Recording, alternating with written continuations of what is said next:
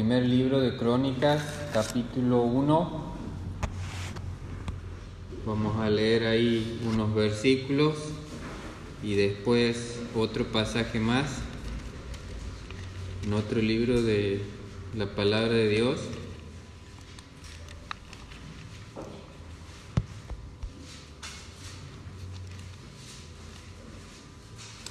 Segundo libro de Crónicas, perdón, no recuerdo si les he dicho primero o segundo, pero el segundo libro de Crónicas, capítulo 1, versículo 1, dice, Salomón, hijo de David, fue afirmado en su reino, y Jehová su Dios estaba con él y lo engrandeció sobremanera. Y convocó Salomón a todo Israel, a jefes de millares y de centenas, a jueces y a todos los príncipes de todo Israel, jefes de familias.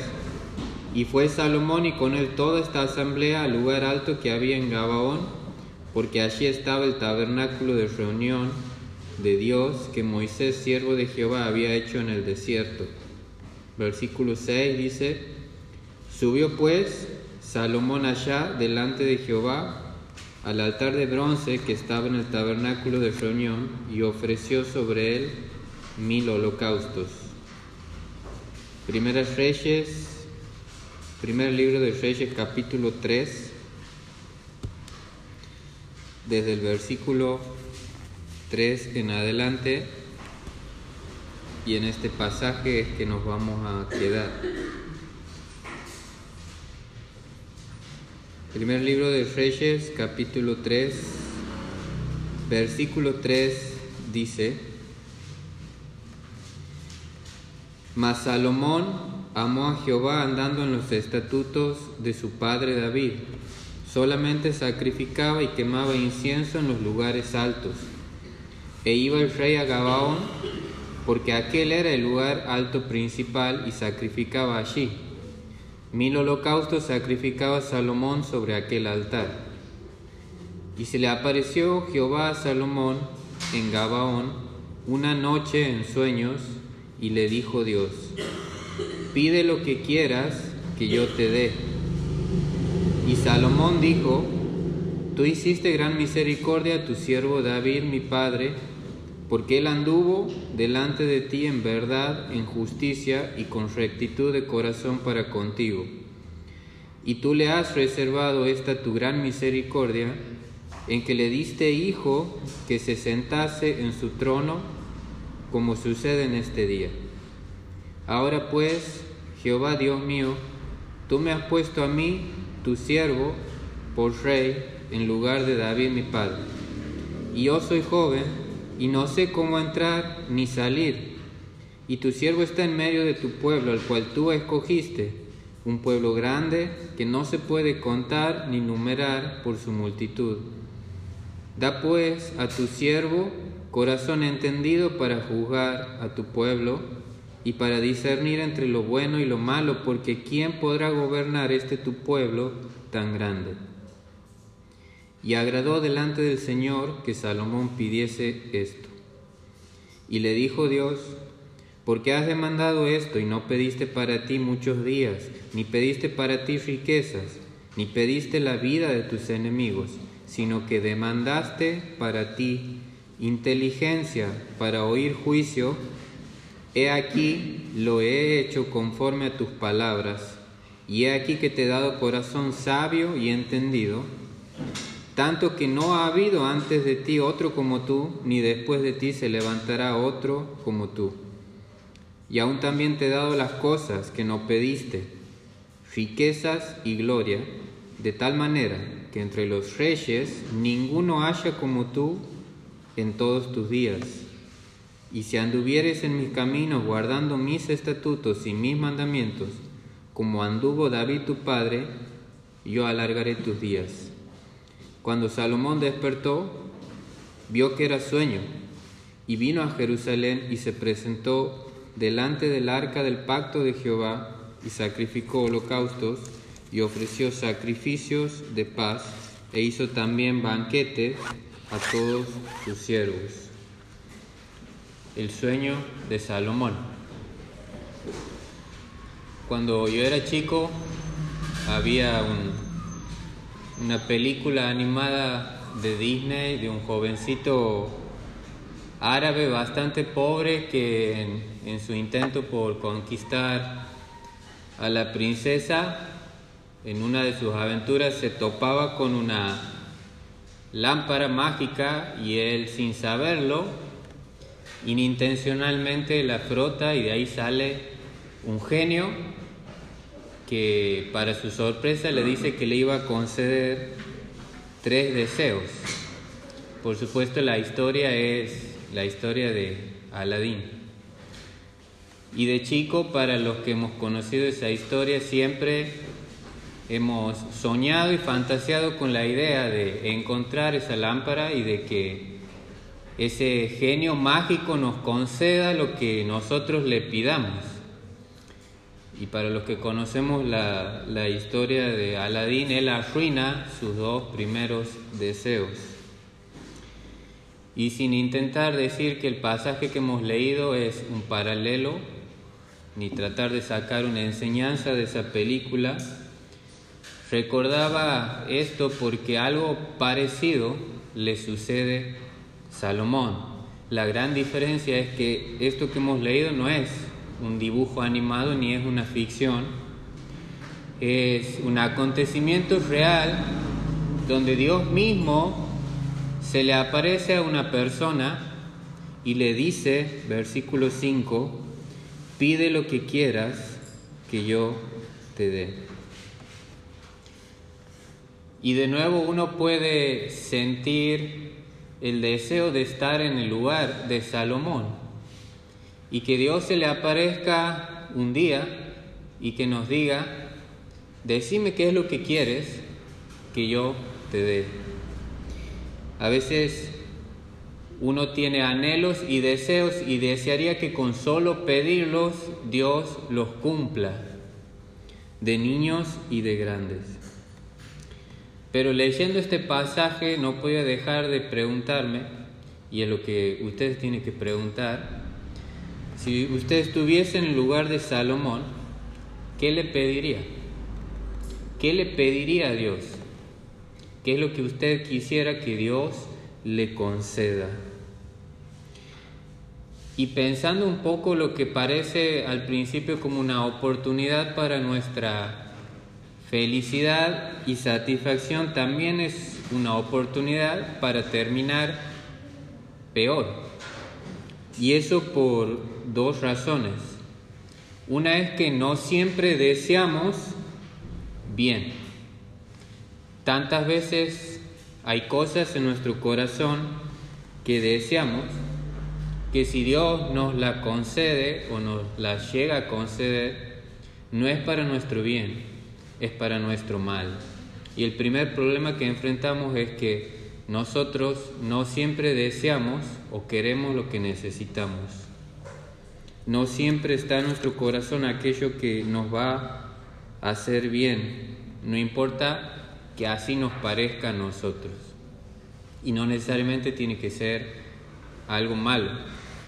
Yo recordaba cuando, en mis primeros años, cuando me convertía, le pedía algo a Dios en oración, quería estar en la iglesia en la que estaba, en un determinado ministerio, y me acuerdo que volví a casa del colegio, si no me acuerdo mal, y, oraba a Dios y le decía que yo quería estar ahí, que yo quería estar ahí. Y después de un tiempo eh, se abre esa puerta y pasan algunos años y yo ya no quería estar ahí porque se me volvía algo eh, insufrible, cansador, que me causaba desánimo más que bien. Y a veces deseamos cosas que pensamos que nos van a dar satisfacción, van a ser para nuestro bien y no es así. Pero el segundo problema es que ahora puede surgir un temor, el temor de desaprovechar la oportunidad. Porque Salomón tiene una oportunidad única y ahora le viene un miedo que antes no existía. ¿Qué pasa si desaprovecho esta oportunidad? ¿Qué pasa si pido algo y después me doy cuenta que tendría que haber pedido otra cosa mejor? No sé si usted ha llevado a, un niño a una juguetería alguna vez, pero yo lo he hecho. Y el niño ve tantas cosas que no sabe qué escoger. Quiere un juguete, después ve otro juguete en otro estante, quiere ese, y no se decide y le pregunta a uno, bueno, pero ¿qué es lo que quiere? Y no sabe. No sabe qué escoger. Y nosotros no seremos diferentes a un niño así si Dios nos abre el abanico y nos dice qué es lo que quieres. Ahora, la pregunta comienza a producir tal vez temor o inseguridad si Dios no la hiciera a nosotros. Pero Salomón nos enseña qué deberíamos pedir. Y en esta noche no vamos a ver que tenemos que pedir exactamente lo que pidió Salomón, porque ninguno de nosotros creo va a ser rey. Pero sí Salomón nos muestra un ejemplo, nos da una regla de qué es lo que le tendríamos que pedir a Dios. Y para entender esto es necesario que nos adentremos en la vida de Salomón y nos pongamos en su lugar. David, su padre, había muerto y ahora Salomón había eh, ascendido al trono. Pero no le había sido fácil llegar a ese lugar porque, como es común, en los lugares de poder había habido un montón de intrigas y de conspiraciones por parte de parientes de Salomón para que él no llegase al trono. Un medio hermano suyo llamado Adonías se había autoproclamado rey y casi casi que le quita el lugar a Salomón y David, su padre en su vejez, tiene que intervenir. Y es más, tiempo después que David muere, Todavía Adonías intenta de una manera estratégica y conspirativa apoderarse del trono de Salomón.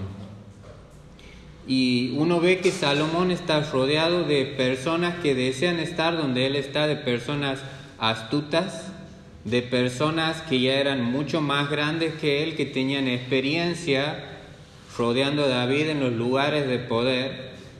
Y nosotros entendemos esto porque no es diferente a lo que vemos ahora en la política. Oposiciones y debilidad, alianzas que se crean y se deshacen buscando como objetivo un lugar. Entonces, en medio de, de todo este esta debilidad en el trono de Salomón, Salomón hace algo al principio de su reinado busca ser afirmado. ¿De qué manera? Buscando la ayuda de Dios. Reúne a todo el pueblo, en realidad todos los principales del pueblo, y les dice, vamos a Gabaón a buscar el favor de Dios. Y sucede lo que hemos leído. Él va a Gabaón y presenta sus sacrificios a Dios buscando el favor y la bendición de Dios. Y es en esa noche donde Dios se le aparece en sueños y le dice, pide lo que quieras que yo te dé. Usted ha notado que cuando Dios le dice eso, Salomón no le dice a Dios, dame más tiempo para que piense bien qué te voy a pedir. No duda, no se queda pensando entre posibilidades. Cuando Dios le dice Salomón, comienza a presentar su petición. ¿Qué es lo que le pide? Versículo 9. Corazón entendido para juzgar a tu pueblo y para discernir entre lo bueno y lo malo. Versículo 11, Dios le dice que había pedido, al final del versículo, inteligencia para oír juicio. Y en el pasaje paralelo de segundo de Crónicas 1.10 nos dice sabiduría y ciencia para presentarme delante de este pueblo. La famosa historia donde Salomón pide sabiduría.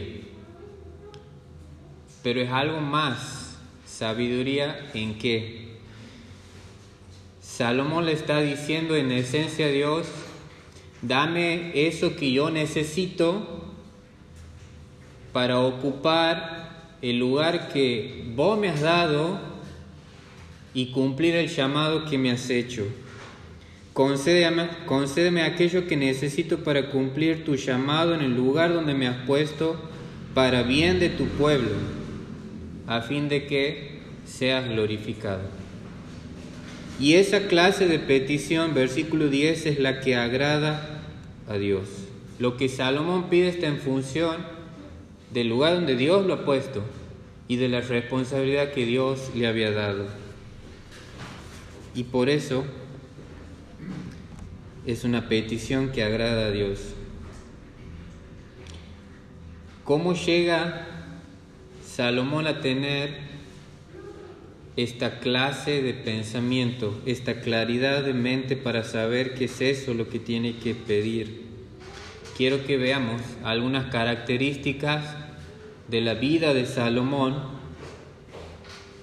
que cuando uno las reflexiona no es sorpresa, que Salomón le haya pedido eso a Dios y que eso haya agradado a Dios. En primer lugar, vemos en Salomón un amor obediente, versículo 3, mas Salomón amó a Jehová andando en los estatutos de su padre David. Dice el escritor, Salomón amó a Jehová, pero nos dice qué clase de amor está describiendo andando en los estatutos de su padre David. Es un amor obediente. Es un amor, en otras palabras, que lleva a la obediencia y a guardar los mandamientos de Dios. No es un amor de palabras, no es un amor que queda en promesas. El amor que este escritor inspirado de la Biblia, dice que Salomón tenía un amor que se mostraba en que guardaba los mandamientos de Dios. Y para nosotros es fácil confundir lo que pensamos que es nuestro amor por Dios con otras cosas. Si le prometemos algo a Dios, si cantamos canciones de consagración donde decimos consagrarme todo entero, por ejemplo, con emoción, si oramos en, nuestra intimidad con lágrimas, comprometiéndonos con Dios a ser más obedientes, si nos ofrecemos para algún ministerio, algún servicio en la iglesia cuando hace falta, y si eso no va acompañado de obediencia, de cumplir lo que le prometemos a Dios, de cumplir con los planes que hemos hecho para ser más obedientes, no es la clase de amor de la que la escritura habla, un amor que obedece. ¿Qué dice el Señor Jesucristo? El que me ama, y usted lo conoce el texto, mi palabra guardará. Y mi Padre le amará y vendremos a Él y haremos morada con Él. El que no me ama, no guarda mis palabras. Diríamos más clarito, échale agua, ¿no es cierto? Juan 14, 23, 24. El mismo autor del Evangelio en su primera carta dice, el que tiene bienes de este mundo y ve a su hermano tener necesidad y cierra contra él su corazón, ¿cómo mora el amor de Dios en él? Hijitos míos, no amemos de palabra ni de lengua, sino de hecho y en verdad. Y por otro lado es cierto que se puede obedecer sin amor.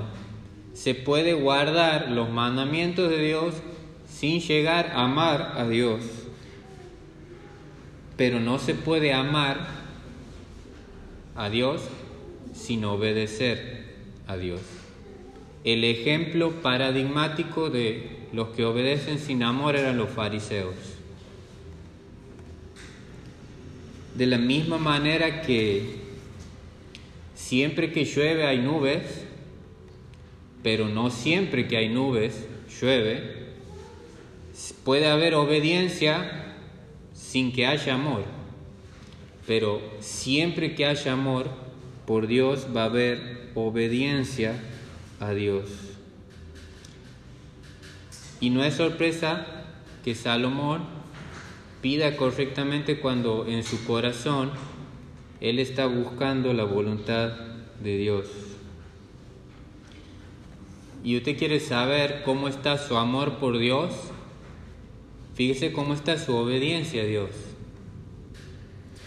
Usted quiere saber qué tanto ama a Dios, bueno, fíjese qué tanto está dispuesto a hacer la voluntad de Dios cuando eso es incómodo, cuando significa perder cosas, cuando significa sufrir o pasar por dolor y humillación.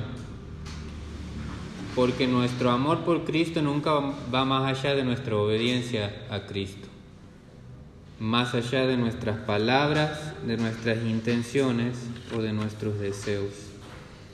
En segundo lugar, vemos en Salomón una adoración dedicada. Versículo 4, iba el rey a Gabón, porque aquel era el lugar alto principal y sacrificaba allí mil holocaustos, sacrificaba Salomón sobre aquel altar. Es lógico que si el amor que sentía Salomón no se quedaba en palabras, él también fuese una persona que tenga una vida de adoración a Dios y que ofreciese sus sacrificios a Dios, porque la, adoración podemos decir que es una manifestación particular del amor a Dios. De la misma manera que un regalo o un halago es la manifestación una manifestación particular o peculiar del amor de un esposo por la esposa, de un amigo por otro amigo. Salomón tiene una vida de adoración. Él en sus comienzos, ¿qué es lo que hace? Acaba de ser nombrado rey. Tiene sobre él la responsabilidad de un pueblo que él dice que es grande, carga sobre sus hombros decisiones que si las toma bien le va al pueblo bien y si no le va mal. Cosas difíciles, deberes difíciles. ¿Y cuál es el primer acto oficial que hace Salomón? El primer acto público donde reúne a los líderes, los reúne y les dice, vamos a Gabaón a adorar a Dios. El primer acto oficial de Salomón público es un acto de adoración y dice la escritura como remarcándolo, mil sacrificios, mil animales sacrificados es lo que Salomón presenta.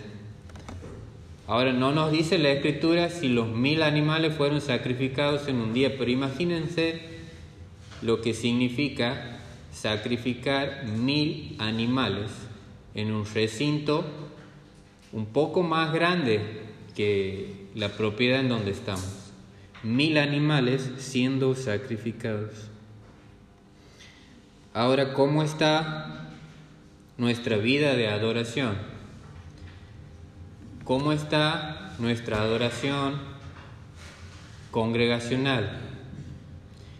¿Nos preparamos o creemos que por venir mágicamente el domingo a la mañana y sentarnos en el banco el Espíritu Santo viene sobre nosotros y nos elevamos y nos sentimos movidos a adorar a Dios.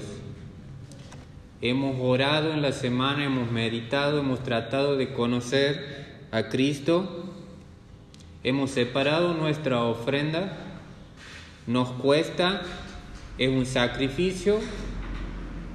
¿Cómo está nuestra adoración personal? Usted lee la Biblia y ve cosas que lo llevan a adorar a Dios.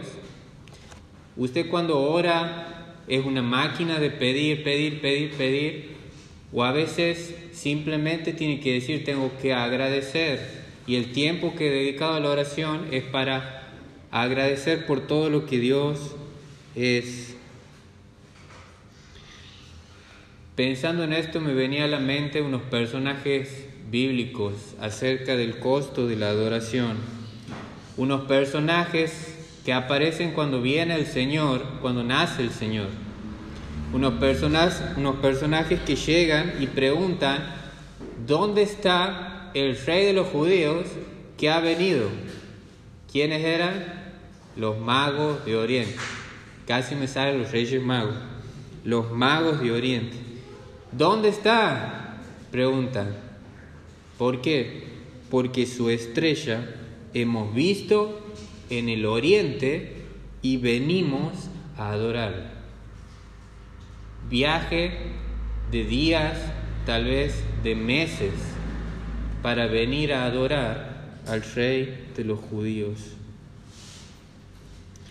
En tercer lugar, uno ve en Salomón un conocimiento profundo de Dios y de su obra. versículo 6, él le dice a Dios, Tú hiciste gran misericordia a tu siervo David, mi padre, porque él anduvo delante de ti en verdad, en justicia y con rectitud de corazón para contigo. Y tú le has reservado esta tu gran misericordia en que le diste hijo que se sentase en su, en su trono como sucede en este día. ¿Sabe que uno en Salomón, uno ve un joven que conocía a Dios?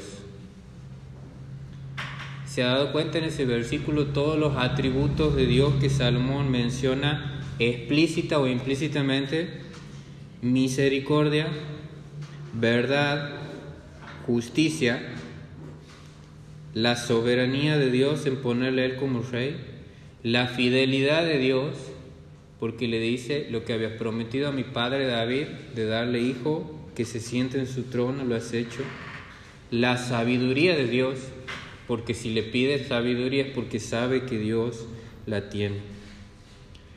Se da cuenta que Salomón para Dios, los atributos de Dios no es una cosa que lee en, en libros de teología. La, hace dos reuniones, uno de los chicos de misionados se acercaba a la biblioteca, era una chica en realidad, y me dice, este debe ser uno de los lugares o de las cosas más importantes de la iglesia, me dice, viendo la biblioteca.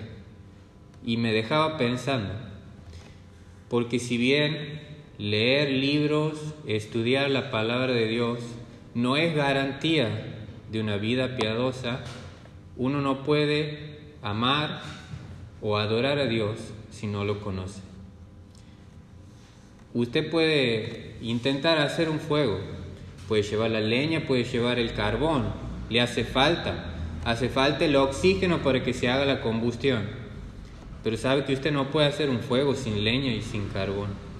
Usted necesita conocer a Dios para poder adorarle. Y Salomón lo conoce en su vida, porque no está hablando abstractamente, está hablando de que Dios ha sido misericordioso en su vida, de que Él ha sido un Dios que ama la verdad porque ha visto esas virtudes en su Padre y lo ha recompensado, un, Dios que ha sido fiel en darle hijo, un, un hijo a David su Padre. Es como que Salomón mira su vida a través de los atributos de Dios. ¿Sabe quién es adoraban, ¿se acuerdan en la Biblia quienes adoraban al Dios que no conocían? Pablo dice a los atenienses, ustedes tienen un altar, un altar al Dios no conocido. Que no sea ese nuestro Dios, hermano. Un Dios al que conozcamos poco, que hace 5, 10, 15 o 20 años que seamos creyentes y no hayamos crecido en conocer a Dios y de nuevo, no el conocimiento que llena la mente, sino que enciende el corazón. Así dijo Jehová, dice Jeremías, no se alaba el sabio en su sabiduría, ni en su valentía se alaba el valiente, ni el rico se alaba en sus riquezas, mas alábese en esto el que se hubiere de alabar, en entenderme y conocerme, que yo soy Jehová, que hago misericordia, juicio y justicia en la tierra, porque estas cosas quiero dice Jehová. En cuarto lugar, uno ve en Salomón una humildad sincera, versículos 7 y 8. ¿Qué hace Salomón? ¿Qué reconoce? Sus limitaciones. Por un lado y por otro lado, que la tarea es mucha para él. Y reconocer lo que él carecía y la responsabilidad que tenía es lo que lo lleva a pedir lo que le hace falta. Fíjense lo que él dice. Él dice, versículo 7 al final, yo soy joven. Algunos creen que tenía alrededor de 20 años. ¿Y usted se acuerda dónde, dónde estaba o qué estaba haciendo cuando tenía 20 años? Seguramente los que son más grandes eran más responsables a esa edad de los que hemos sido algunos o las generaciones nuevas. A los 20 años uno no, no puede ordenar mi vida, miren si voy a tener que ordenar un país. Salomón dice, soy joven y la juventud es la época donde ahora tenemos libertades y la, tomamos decisiones con la mayor ignorancia. Y Salomón está rodeado de viejos lobos de mar, de hombres astutos que están esperando que meta la pata. Salomón dice, no sé cómo entrar ni salir. No sé qué hacer. ¿Qué se supone que tiene que hacer el rey? ¿Qué hago? Me siento en el trono y ¿qué hago? ¿Qué tengo que procurar? ¿Qué tengo que evitar? ¿Cómo tengo que hacerlo? Y si me equivoco, y algunos estaban esperando que se equivoque. Nunca se ha sentido así, que no sabe qué hacer. Yo recuerdo cuando entraba a trabajar, no sabía qué hacer. No sabía, porque era nuevo, no sabía cuánto tiempo llevaba un trabajo, no sabía cuánta gente había que mandar para ese trabajo, no sabía si iban a ir dos, tres, si iban a ir un día, cinco días, diez días, y de todo eso uno tiene que dar cuenta, no sabía qué materiales iban a necesitar, no sabía cómo el problema se iba a resolver, y volví a mi casa desahuciado, desanimado. No sé qué hacer es la sensación de Salomón. Y dice él, el pueblo es grande, es mucha responsabilidad. Es mucha responsabilidad saber que si yo me equivoco, paga todo el pueblo, que el bienestar de ellos depende de que yo sea un buen rey. Y en quinto y último lugar, Salomón tenía una mirada teocéntrica es decir, Dios es el centro de todo. No sabía sinceramente cómo, cómo expresar en un nombre lo siguiente que uno ve en Salomón. Fíjese cómo él habla, versículo 8. Cómo él habla muestra cómo él veía las cosas. Versículo 7, perdón. Tú me has puesto, tu siervo, versículo 8, tu siervo, tu pueblo, tú escogiste. Todo tiene que ver con Dios. Reconoce que Él está donde está porque Dios lo ha puesto ahí. Porque dice, versículo 7, tú me has puesto a mí. Salomón no había pedido ser rey, no sabemos si quería ser rey, es más, su hermano Absalón, su medio hermano Absalón y su medio hermano Adonías habían intentado ser reyes antes que él. Pero Salomón dice, me has puesto a mí. Se ve como un siervo, por más que era rey. Él dice, yo soy un siervo que me toca ahora ser rey. Puedo ser rey, pero solamente para servir para servir a Dios. Reconoce que el pueblo es de Dios porque dice tu pueblo. Estos no van a ser mis vasallos, no van a ser personas de las que me pueda aprovechar y sacar ventaja y usar mi poder para que hagan lo que yo quiera. Personas sobre las que yo tengo derecho es tu pueblo y reconoce que es el pueblo escogido de Dios, un pueblo precioso, un pueblo del pacto y le está diciendo a Dios, vos me has puesto para que gobierne tu pueblo. Entonces, dame lo que necesita. Fíjense cómo Salomón argumenta. Si yo voy a lograr hacer bien el llamado que me has hecho, necesito que me des lo que te pido. Y las conclusiones finales. Salomón iba a ser rey, pero podía ser un buen rey o un mal rey. Usted puede estar en el lugar donde Dios lo ha puesto y lo puede hacer bien o lo puede hacer mal. ¿Qué es lo que no pidió Salomón? Y de eso también aprendemos, versículo 11. Dios le dice, no has pedido muchos días, no has pedido riquezas, ni has pedido las vidas de tus enemigos. Estas cosas no les has dado prioridad. El resultado agradó delante del Señor que Salomón pidiese esto. Y si Dios nos apareciese en esta noche, lo que le pediríamos le agradaría. Dice el salmista, sean gratos los dichos de mi boca y la meditación de mi corazón delante de ti, oh Jehová, roca mía y Dios mío. Pero como conclusión final, uno ve que Salomón empieza bien, empieza lo mejor que se puede empezar su reinado. Pero lo que me causa profunda tristeza es ver que Salomón termina mal, porque no basta empezar bien si uno no termina su carrera bien. En Primera Reyes 11 nos relata cómo las muchas mujeres de Salomón, 800 concubinas y 400 esposas desviaron su corazón de Dios. Salomón perdió su obediencia, Salomón perdió su adoración a Dios y se dedicó a adorar a los ídolos y terminó mal. Y dice la escritura en 1 Corintios 10:11, estas cosas les acontecieron como ejemplo y están escritas para amonestarnos a nosotros, a quienes han alcanzado los fines de los siglos. Yo espero que si no lo no tenemos en claro, tengamos en claro dónde Dios nos ha puesto y qué es lo que quiere que hagamos, para que le pidamos lo que nos hace falta.